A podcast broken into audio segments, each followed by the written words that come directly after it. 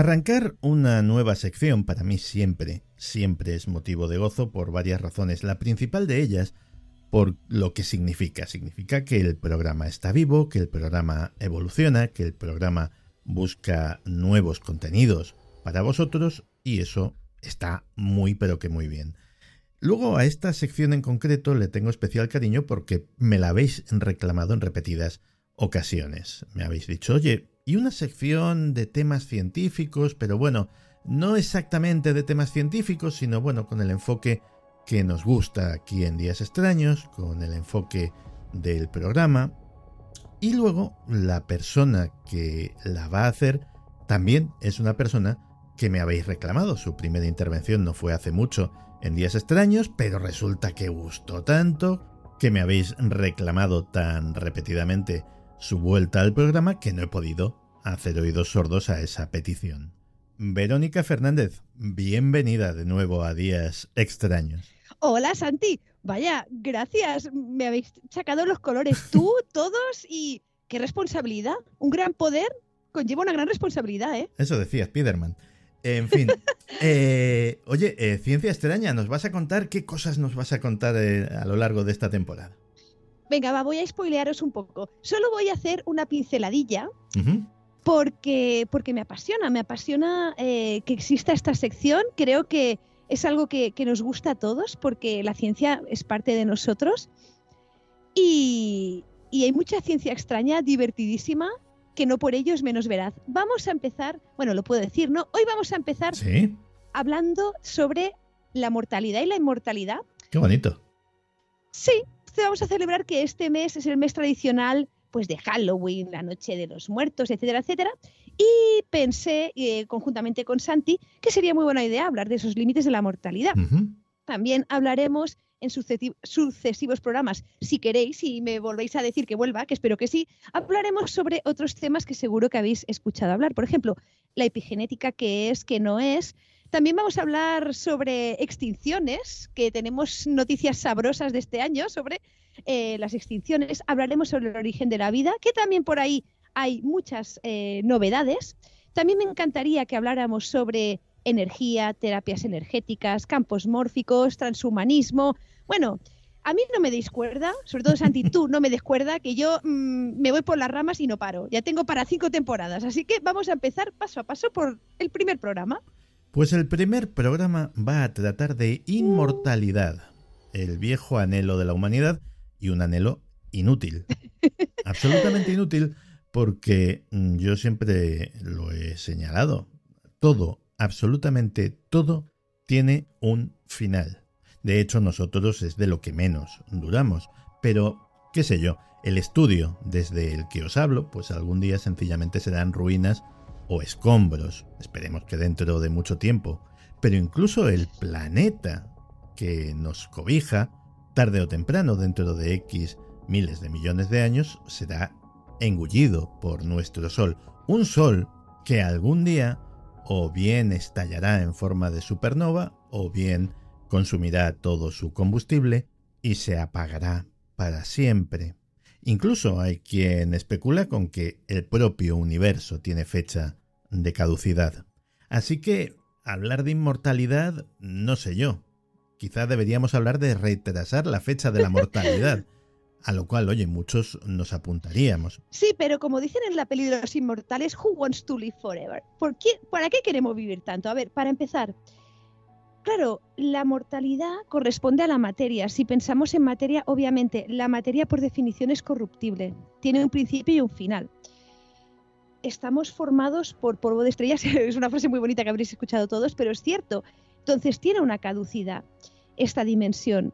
Pero sí, cierto, no sé con las tecnologías que tenemos sí podremos llegar a la inmortalidad, pero desde luego la materia tal y cual la conocemos tiene una fecha de caducidad. Aunque os digo una cosa, en tradiciones orientales eh, y en muchas otras a nivel de espiritualidad se dice que la muerte es una creencia más y que a lo mejor algún día lograremos trascender esa creencia, que a lo mejor, por ejemplo, si no creyera, si creyéramos que podemos, por ejemplo, cuando se nos corta un brazo, crear otro, como otras especies, por ejemplo, a la lagartija se le cortas la cola y crea otra, a lo mejor lo haríamos, pero que es un tema mental y que hasta aquí está el poder de la mente. Pero dicho esto, también quiero abrir la, sección de hoy de, Ciencia Extraña con una noticia que, que, me hizo recordar este tema y pensé, ostras, sería bonito hablar sobre ello, no solo porque es octubre, sino porque justo este agosto un grupo de investigadores de la Universidad de Yale eh, consiguió restaurar las funciones, o bueno, sí, restaurar y alargar las funciones post-mortem de cerditos que les inducieron la muerte, ¿de acuerdo? Y les em, inyectaron una especie de líquido de solución salina que logró que eh, los em, procesos celulares que suceden cuando hay muerte o se detuvieran o se, o se restablecieran o al menos se lentificaran. ¿Vale? Y eso me hizo pensar sobre, ¿realmente estamos eh, pensando en querer ser dioses continuamente? ¿Por qué queremos hacer esto? ¿no? Y también esto se junta con muchas otras investigaciones, como por ejemplo eh, unas que han llevado a cabo un grupo de la Universidad de Bristol, donde eh, lo que ellos hacen es crear células artificiales. Entonces, claro, em, si sabemos que la materia es corruptible por naturaleza, porque hay distintas estructuras celulares que eso hacen que sea así, y ahora os hablaré un poco más de ello, ¿no será? Bueno, antes de nada, ¿no será qué es lo que nos define como seres humanos? ¿Es el cuerpo que habitamos? ¿O es algo más? ¿Vale? Pero antes quiero haceros un apunte científico para que lo sepáis, para los que no lo sepáis, y es qué es lo que determina que nuestras células vivan más tiempo o menos. No sé si conocéis o habéis oído hablar nunca de los telómeros. ¿Tú, Santi, has oído hablar nunca de ellos? Por supuesto, aquí estoy yo preocupadísimo por hacer que mis telómeros o bien se hagan más largos o bien no encojan a la velocidad que lo hacen.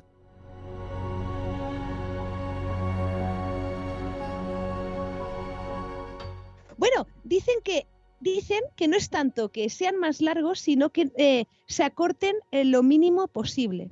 Es decir, los telómeros, nuestro ADN que está en el núcleo de nuestras células, cuando nuestras células se dividen, tenéis que imaginaros el ADN como si fuera una cinta muy larga, ¿no? Y cuando se va a dividir una célula, lo que hace es compactarse en unos cuerpecitos que se llaman cromosomas. la especie humana tiene 23 pares, 23 eh, son del padre, 23 de la madre, por eso se llaman pares de cromosomas, y son como, seguro que tenéis esa imagen en la cabeza en forma de X, bueno, menos los cromosomas sexuales que eh, hay, si eres un hombre, tienes una X y una Y, si eres mujer, tienes dos X, ¿vale? Entonces aquí le falta una patica, ¿vale? Eso explica muchas cosas, ¿no, Santi? No sabría decirte. Aunque el tema de los telómeros sí que nos pone sobre la mesa que el tamaño importa. Sí, sí, realmente los telómeros están en los extremos de las patitas de los cromosomas y entonces eso hace que proteja el ADN de dentro del cromosoma. Los telómeros en sí son secuencias de genéticas de ADN que no codifican, es decir, que no a través de la cual no se crea ninguna molécula. Su función es hacer como de taponcillo, como mm, para evitar que se deshilache, ¿no? El cromosoma. Entonces, eh, nuestras células no se dividen de forma eh, continua y limitada. Y eso ya sería ya el colmo de la inmortalidad. No, sino que tienen fecha de caducidad. Cada una de nuestras células se divide X número de veces y se muere, se recambia por otra, etcétera, etcétera. Entonces se ha visto que hay especies que tienen los telómeros mucho más largos que nosotros, pero no por eso viven más tiempo, sino que se ve que el kit de la cuestión es que logremos que se acorten de forma más lenta. Es decir, no que sean en sí más largos, sino que se acorten de forma más lenta. Y de hecho, aquí en, España eh, tenemos grupos insignia de la investigación de telómeros, el grupo de María Blasco en el Centro Nacional de Investigaciones Oncológicas. Bueno, hay mucho por ver, pero ahí hay una clave grande del envejecimiento a nivel de la materia y de la inmortalidad. Pero claro, aquí querríamos a lo mejor hacer esa distinción del rollo. Vale, yo quiero ser inmortal con un cuerpo así de 200 años todo arrugado como una pasa, o yo lo que busco es la inmortalidad de la conciencia. Y a raíz de esto, pues en la cultura popular, no sé si habéis visto nunca la serie Black Mirror, entre muchas otras, se especula sobre eso mismo, sobre lo que realmente nosotros pretendemos es ser inmortales a nivel de, a nivel de conciencia y poder encapsular esa conciencia. Si es que eso es lo que nos hace humanos, porque hay muchos animales que tienen conciencia, aunque a veces no nos entendemos en el mismo idioma, pues encapsular eso y ponerlo en, en otro cuerpo que nos guste más.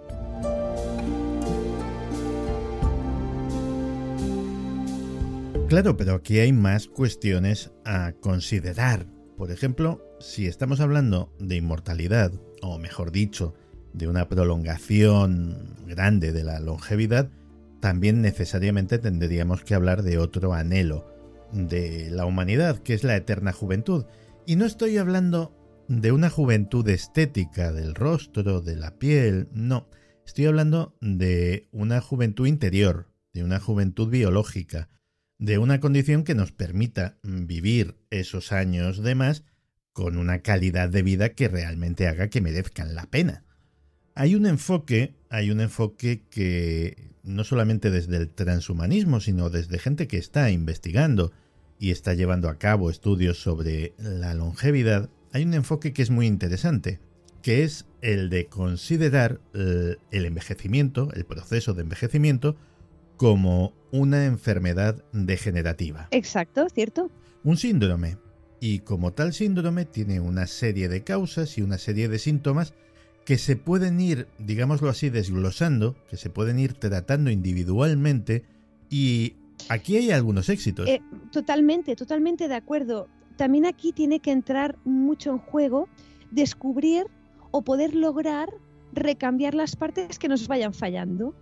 ¿Vale? Aquí toda la, toda la ciencia de la cibernética, toda la ciencia de, em, de creación de órganos, actualmente esa sería la fuente más comprobada que tenemos de inmortalidad, la de poder crear eh, órganos que nos permitan cambiarlo, más allá obviamente de un trasplante, porque un trasplante también proviene de un ser vivo que también ha tenido su bagaje. Y aquí entra pues toda la tecnología de impresión 3D en biológico, ¿no? De lograr hacer esas células y luego eh, organizarlas en ese órgano. O directamente, o sea, eh, también en la parte del transhumanismo. Tenemos que tener en cuenta esa parte de cambiar directamente el rollo cibernético que también es algo que eh, se ha especulado muchísimo. ¿Por qué no? A lo mejor es recambiar esa parte funcional de carne y hueso que, forma parte de nosotros. Pero claro, aquí hay un punto que es curioso y es el de la conciencia. O sea, la conciencia mm, aún no se sabe. Bueno, y esto lo hablamos en nuestra primera entrevista, creo un poquito, pero podemos hablar largo y tendido. Hoy no es el día, ¿eh? solo hago una pincelada. La conciencia no se sabe aún dónde está parece ser que no es un subproducto del cerebro y parece ser que está en todas nuestras células de alguna manera. Imagínate, si cambiamos una parte del cuerpo por otra que no tiene esa conciencia, es como si hubiéramos perdido conciencia. ¿Me explico? del mismo modo, del mismo modo, em, ha habido casos, seguramente los habrás escuchado, Santi, de personas que han recibido órganos trasplantados y han empezado a tener em, alteraciones en el sentido eh, de comportamiento Em, de gustos, de sueños. Hay literatura al respecto también. Entonces, claro, mm, eso también plantea nuevas, nuevas em, cuestiones éticas que iremos solventando. Pero a día de hoy... Y filosóficas. Y, uy, filosóficas, bueno. Está la famosa, la famosa paradoja del barco de Teseo que decía el filósofo que, bueno, pues eh, Teseo iba con su barco, con sus viajes, y de vez en cuando, pues se deterioraba algo, pues había que cambiar una tabla, había que cambiar el mástil, había que cambiar una vela, había que cambiar el timón, y llegó un día en que todas las piezas se habían cambiado. Y entonces la paradoja era, ¿el barco de Teseo sigue siendo el barco de Teseo? ¿O ya es otro barco? Eso, bueno, filosóficamente tiene su aquel, ¿eh? Ah, bueno, también tengo que decir una cosa. Se supone que todas las células del cuerpo cada siete años se van cambiando, o sea, eh, de forma mm, constante. O es como, por ejemplo, el relato de Isaac Asimov del hombre bicentenario, que, bueno, que también luego eh, se formó una película, donde empezamos por un, por un cyborg que acaba siendo humano. Y también hay un debate ético, ¿no? En, en esa película de qué es ser humano, qué no es ser humano, ¿no? Final. Pero bueno, actualmente eh, si queremos lograr la inmortalidad lo tenemos un poco chunguete, ¿sabes? Y lo que, hace lo que hacen las personas es, bueno, pues si ahora no podemos ser inmortales, a lo mejor en el futuro lo, podremos ser. Y aquí surge lo que es el tema de la criopreservación humana, que es un tema súper eh, curioso, que por cierto, Walt Disney no está criopreservado, es un mito urbano, pero no está. Que sepamos, dicen que no. Pero y es muy curioso, ¿por qué te digo esto? Hasta el día de hoy se pueden criopreservar células individuales, por ejemplo, bueno, lo sabemos, óvulos espermatozoides para hacer fecundaciones in vitro, también eh, pequeños tejidos, ¿de acuerdo? Estoy, cuando estoy diciendo esto, estoy diciendo que se pueden congelar y descongelar y siguen vivas, ¿vale? La investigación biomédica es hipercomún, que congelamos y descongelamos células y las volvemos a descongelar para poderlas cultivar. Pero cuerpos enteros hasta la fecha aún no se sabe. Y es muy curioso porque em, en el año 62, a raíz de, unos escritos de un libro de un profesor de física que era Robert Ettinger, en 1962 especuló si sería posible que nos criopreservaran, ¿de acuerdo? Para en el futuro descongelarnos así tal cual y curar eh, o curar enfermedades o alargarnos la vida con las tecnologías del futuro. Y desde ese año se empezó a especular y se empezó a querer poner en la práctica. De hecho, eh, el primer intento de persona criopreservada, que aún está criopreservada, fue la de, James Bedford, no sé si conocéis su historia, es un, el primer ser humano congelado era un señor de 73 años ya, que tenía un cáncer que en ese momento era incurable, con metástasis, y eh, pues en esa época, desde que hubo esa teoría de ese, de ese libro, de ese autor, hasta que se fue a congelar la primera persona, que actualmente aún sigue congelada, se especuló cómo se podía llevar a cabo y piensa que en los años 60 los medios eran rudimentarios para llevar esto con un mínimo de garantías. Entonces hubo distintas tentativas y hasta encontrar un voluntario una voluntaria que quisiera hacerlo tardaron. Entonces encontraron al señor, al señor Bedford que él dejó, que, él quería, pues ser congelado. Y así se hizo. Desde entonces eh, hay siete, eh, sí, hasta la fecha que yo sepa, siete lugares donde pueden criopreservarte si tú lo deseas, si tú pides ser criopreservado. Pero aún no se ha comprobado ni en animales más pequeños, que también están criopreservados, hay como 300 humanos criopreservados actualmente, y unas 200 mascotas de todo tipo, aún no se ha logrado eh, comprobar o al menos congelar y descongelar a alguien, aunque sea un, un animal pequeño, entre comillas. Y eso es muy audaz es muy, es muy audaz.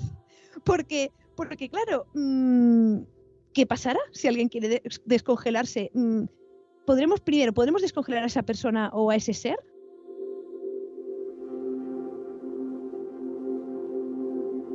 Pues precisamente estoy pensando en este primer congelado de la historia y desconozco si ya en aquella época le sometieron a algún tipo de criopreservación, porque si lo congelaron tal cual, me temo que, que ni por esas, porque, bueno, pues la congelación produce una serie de cristales de hielo dentro de las células que básicamente las destrozan. Y, y no sé yo si esta criatura en ese caso sería recuperable. Bueno, sí. Bueno, en su caso fue rudimentario, pero sí que eh, le hicieron eh, un proceso en el cual le metieron eh, un líquido anticongelante. Entonces, en su caso, fue como, por así decirlo, eh, la primera persona con más garantía. No, fue una congelación, congelación, sino que fue un poco más sofisticado.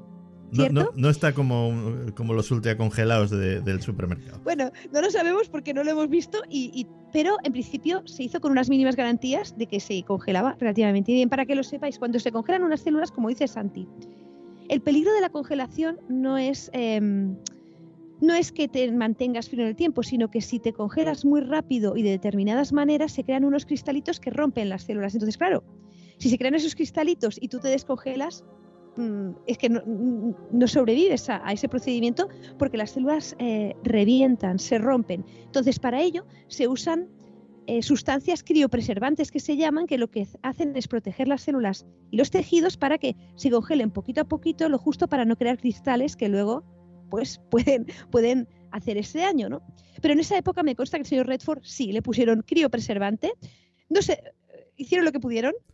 Verás, mm, yo hace un montón de tiempo hice un reportaje sobre Alcor, que es... Sí, Alcor, sí. Sí, una de las primeras empresas, no, la primera empresa que se dedicó a esto, ahora hay varias más, y bueno, ya de por sí era muy impresionante aquello de la gente conservada en esos cilindros metálicos gigantescos metidas en tanques de algún tipo de, gas eh, licuado. Nitrógeno, nitrógeno líquido, sí. Sí, lo que a mí me sorprendió es que hay una solución económica. y la solución económica es que te congelen solo la cabeza. Sí, Eh, claro, y a mí esto, digo, vamos a ver, mucho tiene que avanzar la ciencia, porque no se trata solo de despertar a esa, a esa cabeza, sino que luego habrá que dotarla de un cuerpo. Esto me recuerda a Futurama. ¿Tú habías visto nunca Futurama? Sí, sí, por supuesto. Que nosotros, en, en, mi familia nos encanta, bueno, nos encantaba, que tenían las cabezas de, de los grandes avatares ahí en una pecera. Cierto, y de hecho el precio varía. Sí, sí, es muy baratito. El precio varía, varía entre cuerpo entero y, cabeza. Y de hecho, según he leído, eh, te congelan por los pies.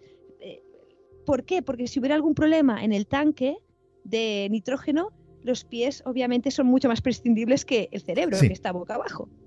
Entonces, eh, sí, Sí, es, es, es también, e, es, curioso, ¿no? Es como, venga, vamos a ahorrarnos unas perrillas y me cogerá solo la cabeza. A ver Es un poco quiero y no puedo.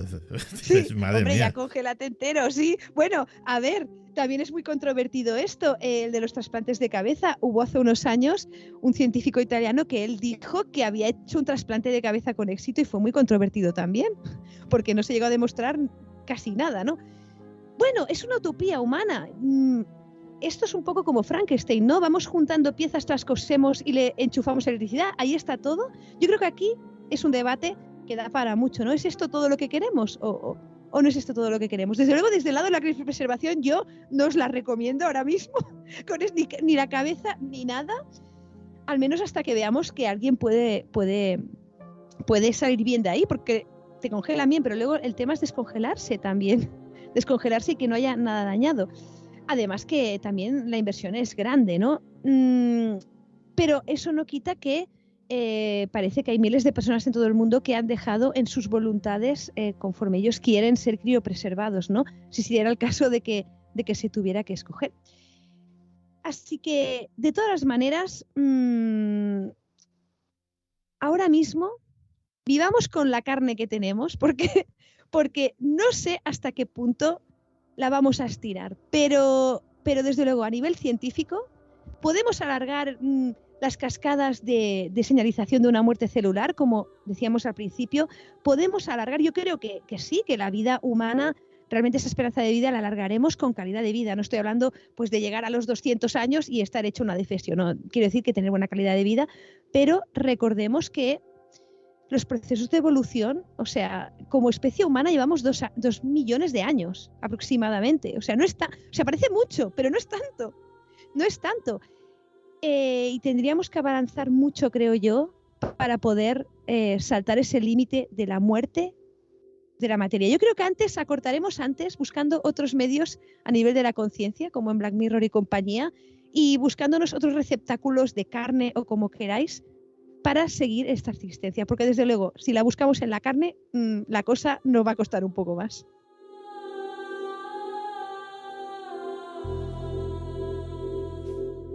Hay una polémica, una polémica entre compañeros tuyos, biólogos, que a mí me parece muy interesante, que es que unos mm, dicen que hay un límite, que hay una barrera, una barrera invisible que pueden ser los 120, los 130, los 140 años, pero que más de eso no se puede extender la vida humana nunca.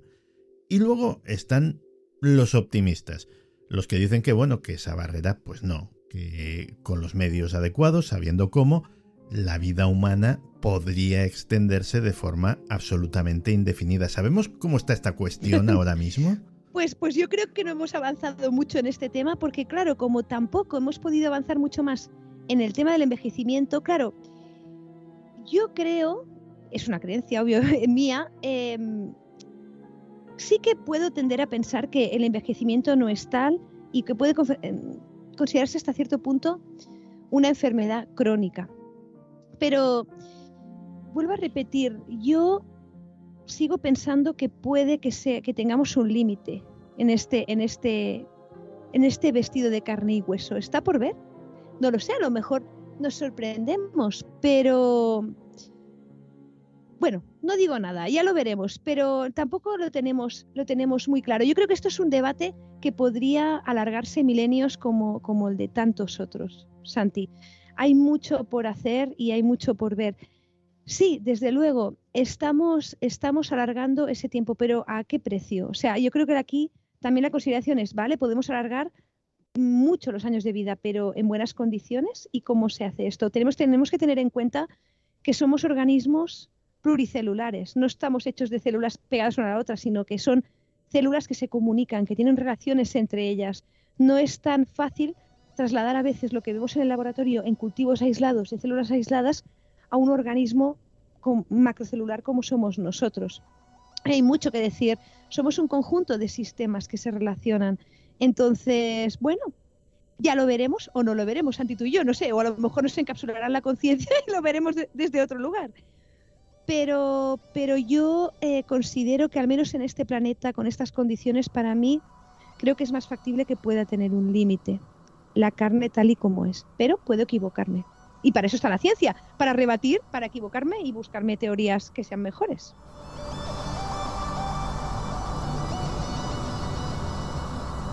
De hecho, es, eso que decías es muy exacto. Es decir, la complejidad del sistema interconectado que es nuestra, nuestra biología mm, hace que todo esto sea muy difícil. Porque, por ejemplo, eh, en ratones, en ratones de laboratorio se ha conseguido. Se ha conseguido frenar importantemente el envejecimiento, se ha conseguido revertir el envejecimiento, pero ¿a qué precio? A que eh, los pobres ratoncitos a los pocos días o a las pocas semanas empezaban a desarrollar tumores, empezaban a desarrollar enfermedades raras, empezaba porque obviamente toda su biología estaba estaba loca, estaba descompensada. Entonces, mm, claro, encontré una forma o sea, hacerlo a lo bruto se puede, pero las consecuencias son. Las consecuencias están ahí. Eh, hacerlo a lo bruto y encima acabar con esas consecuencias o minimizar eh, los efectos secundarios es un proceso de probablemente de décadas, si no de más tiempo.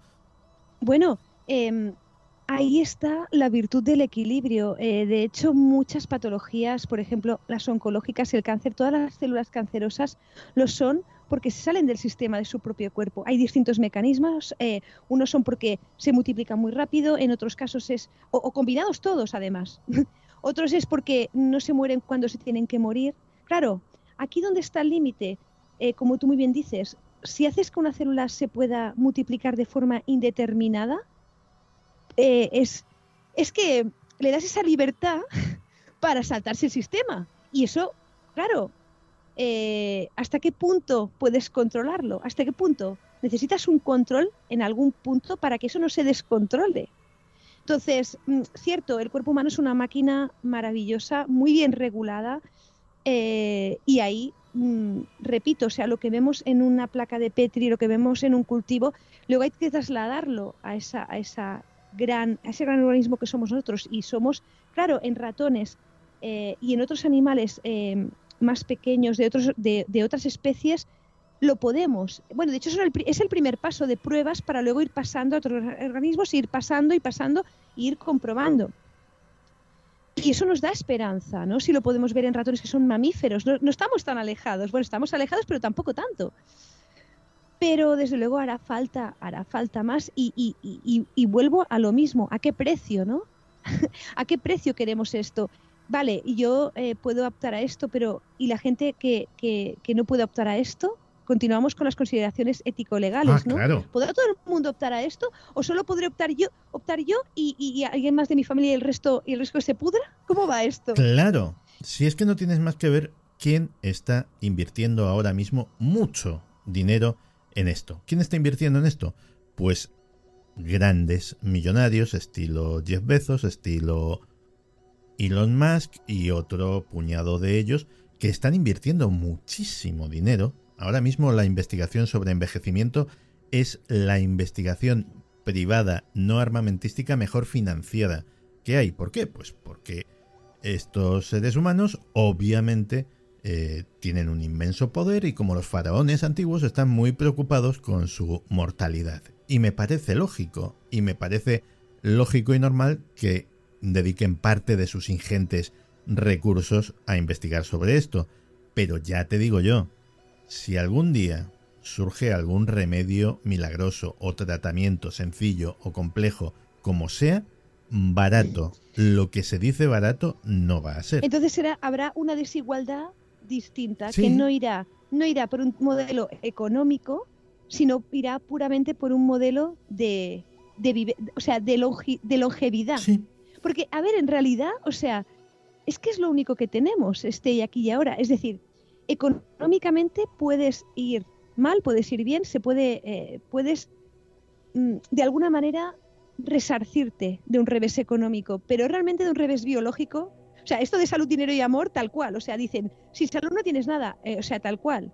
Así es. es. Es nuestro mayor activo, pero más mayor activo o, un activo más grande que, la salud, que, lo es todo, es el tiempo que estamos aquí. De hecho, hemos tenido ya algunas películas eh, utópicas eh, sobre este tema, ¿no? Sobre, sobre el tiempo en el futuro como medida de, valor del ser humano. Y bueno, sí, podría llegar a eso, esperemos que no. pero pero que, sea la moneda de cambio, ¿por qué no? Podría serlo, al fin y al cabo, es lo único que tenemos. Y nos iremos a la tumba, y nunca mejor dicho, con lo opuesto, que es tu biología, el tiempo que has vivido y todo el resto de riquezas, por así decirlo, materiales, se van a quedar ahí.